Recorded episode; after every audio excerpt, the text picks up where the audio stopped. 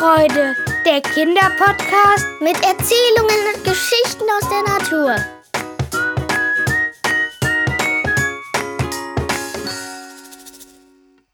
Ihr hört jetzt die Geschichte Versunken im Moor von Mira aus der Klasse 6d.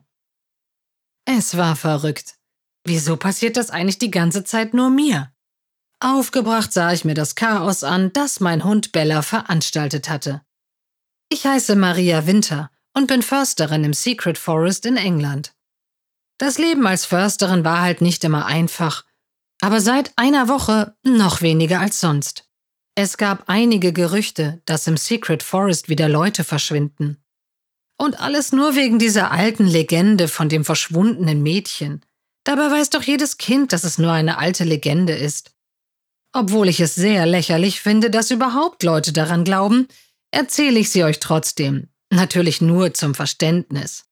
Vor ungefähr einem Jahrhundert verschwand ein Mädchen im Secret Forest. Das Mädchen war adoptiert.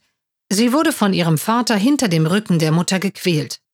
Schließlich machte die Familie einen Ausflug in den Wald. Sie kamen vom Weg ab. Als es dann zwölf Uhr war, wurde es urplötzlich nebelig und sie konnten nicht weiterlaufen. Auf einmal spürten alle, dass etwas an ihren Schuhen klebte.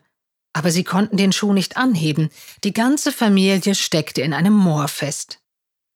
Der Vater schaffte es zu entkommen, aber das Mädchen und die Mutter versanken im Moor.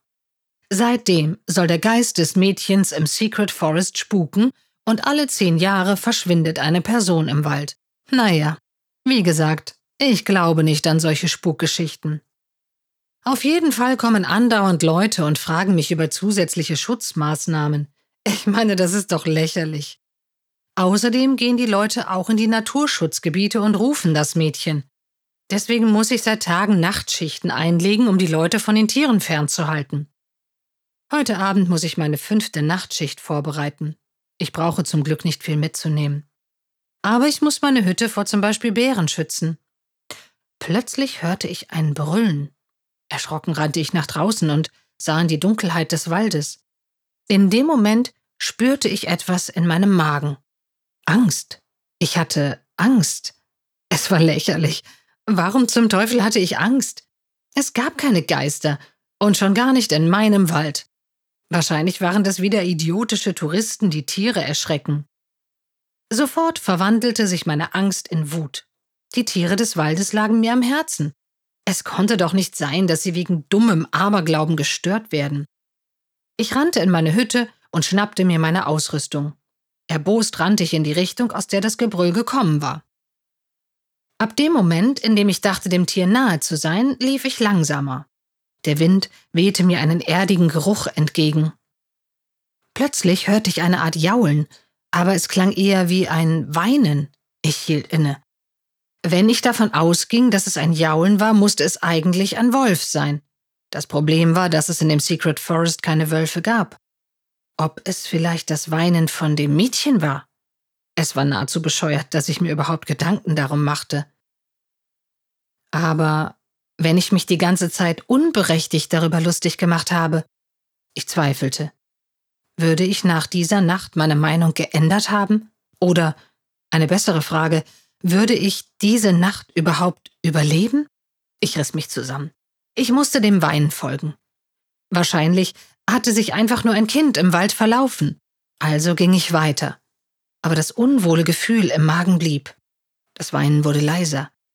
Ich war zum Teil erleichtert, zum anderen aber auch wütend auf mich, wenn es wirklich nur ein normales Kind gewesen war, was zweifellos der Fall war, hatte ich es gerade verloren. Ich ging mit sehr schlechtem Gewissen weiter, als ich plötzlich einen markerschütternden Schrei hörte. Mir entfuhr vor Schreck ein Kreischen. Ich war wie schockgefroren. Ich hörte, wie Schritte auf mich zurannten. Panik stand mir ins Gesicht geschrieben. Ich rannte los, ohne jegliche Orientierung. Nach einer Weile des Rennens lehnte ich mich an einen Baum. Aber sofort sprang ich zurück. Etwas Nasses war am Baum. Aber es konnte kein Regen sein. Es hatte seit vier Tagen nicht mehr im Secret Forest geregnet. Ich holte eine Taschenlampe aus meinem Rucksack und beleuchtete den Baum. Entsetzt wich ich vom Baum zurück. Am Stamm des Baumes klebte etwas Rotes, das noch glänzte. Es war frisches Blut. In meinem Entsetzen bemerkte ich erst jetzt, dass Nebel um mich herum aufgezogen war. Ein Lachen hallte um mich herum. Ich hatte Panik. Das Lachen war ein fieses und hinterhältiges. Kam es etwa aus dem Baum? Nein, das konnte nicht sein. Was sollte ich jetzt machen? Ein kalter Schauer lief mir über den Rücken. Ich fröstelte. Wind wehte um mich herum. Und plötzlich schoss eine graue und dünne Hand hinter dem Baum hervor. Es folgten ein Gesicht und ein Körper. Es war das Mädchen aus der Legende. Ich rannte los, schreiend irrte ich durch den Wald. Auf einmal kam ich nicht mehr weiter. Meine Füße steckten fest. Ich sah nach unten und meine Augen weiteten sich. Es war das Moor. Ich sank. Ich wandte den Kopf zum Wald. Am Ende des Moors stand das Mädchen und winkte zu mir herüber. Ich bemerkte einen Kratzer an meinem Arm, bevor auch dieser versank. Der eklige Schlamm ging mir bis zum Mund. Das Mädchen drehte mir den Rücken zu und ging in den Wald. Ich bekam keine Luft mehr und erstickte. Freut euch schon heute auf die nächste Folge von Waldzauber und Wiesenfreude. Abonniert einfach diesen Podcast, dann seht ihr, wenn eine neue Geschichte für euch online ist. Mehr Informationen zum Schreibwettbewerb des Landesjagdverbandes Schleswig-Holstein könnt ihr, eure Eltern oder Lehrer auf der Homepage www.mitpapier und Bleistift.de finden. Dieser Podcast wird unterstützt vom Deutschen Jagdverband e.V. Bis zum nächsten Mal. Wir freuen uns auf euch. Ende.